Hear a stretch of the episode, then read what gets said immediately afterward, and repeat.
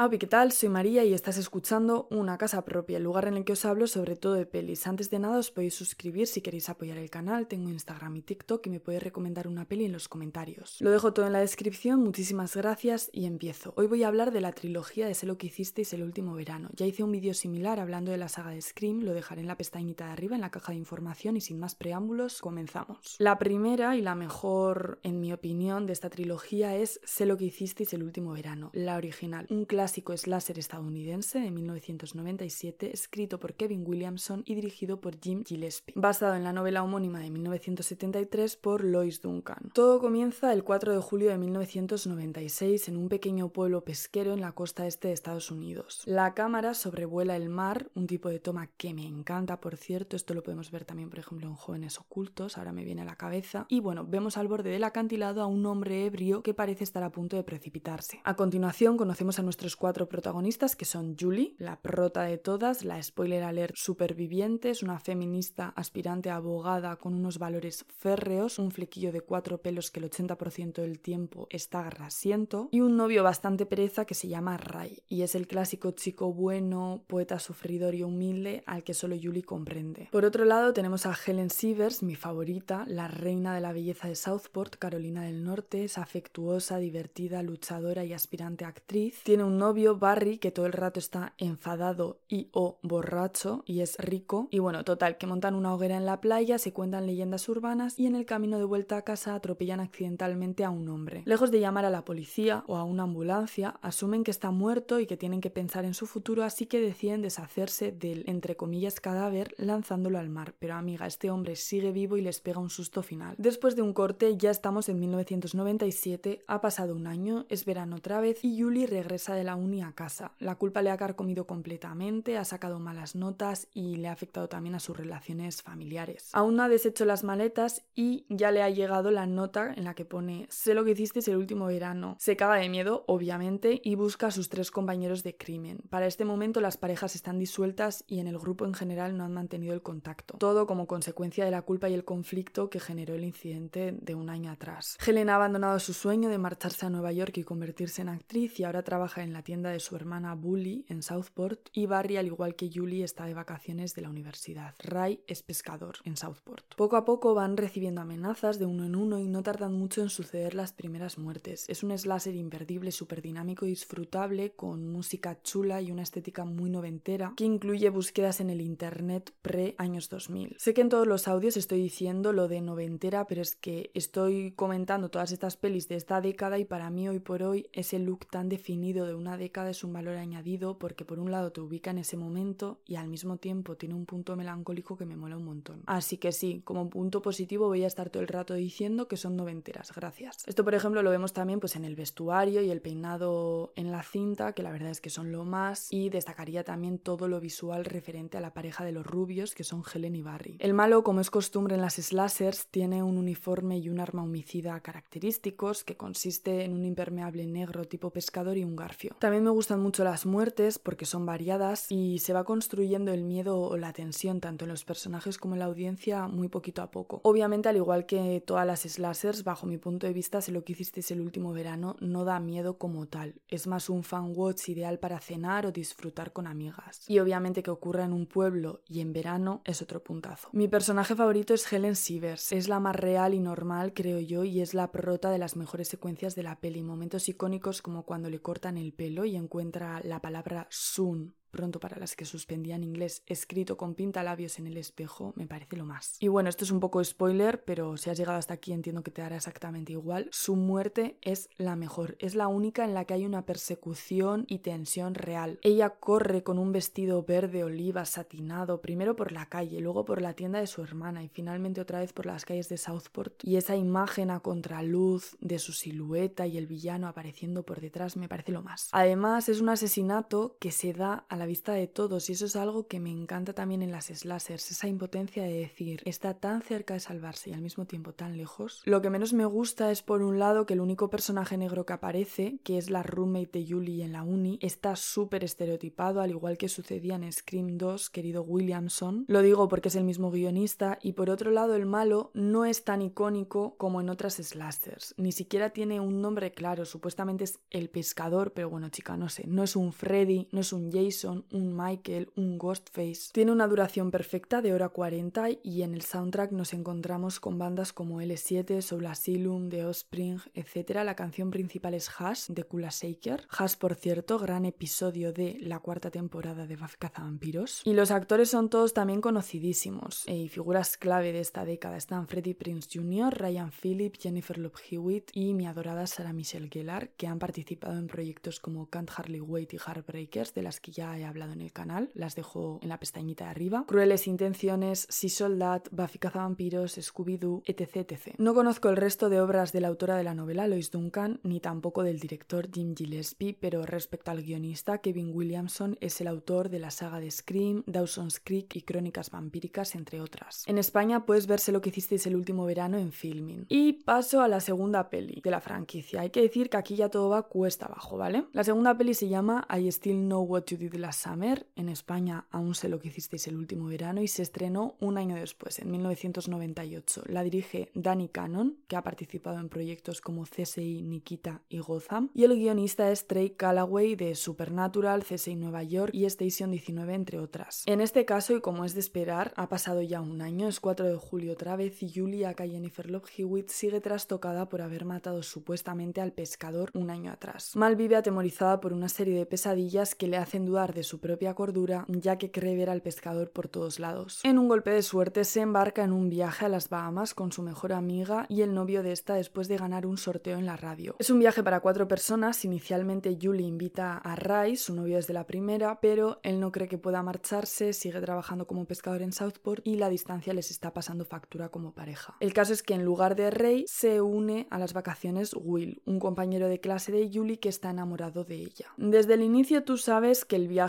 bueno, nada que sepas un poquito de geografía, sabes que el viaje es una trampa, porque para conseguirlo el locutor del programa les pregunta cuál es la capital de Brasil y ella responde en Río de Janeiro. Y aún así ganan. Y digo y aún así porque la capital es Brasilia. Desde que llegan al lugar todo es raro. Para empezar, como comienza la época de tormentas, las únicas personas que hay en la isla son los trabajadores del resort, que tampoco son muy normales, y tarda un rato en comenzar la acción como tal y luego pues lo mismo de siempre, muertes y tal. Para mí esta peli podría haber sido guay, pero no lo consigue. Para empezar, el tono ahora es muchísimo más cómico y llega a ser absurdo con personajes como el de Jack Black, un porreta desfasado. Yo adoro a Jack Black, pero no entiendo por qué hacen algo que se acerca más a Scary Movie que a una slasher. Además, echo de menos a Ray, y eso que es un personaje que me da bastante pereza, pero es que solo se le ve con el resto del grupo en las últimas secuencias para salvar a su novia. Por otro lado, la acción empieza muy tarde y de pronto todo el staff está muerto. Es como que de repente todo empieza, como todo el mundo a morir súper rápido, es como que no te da tiempo ni a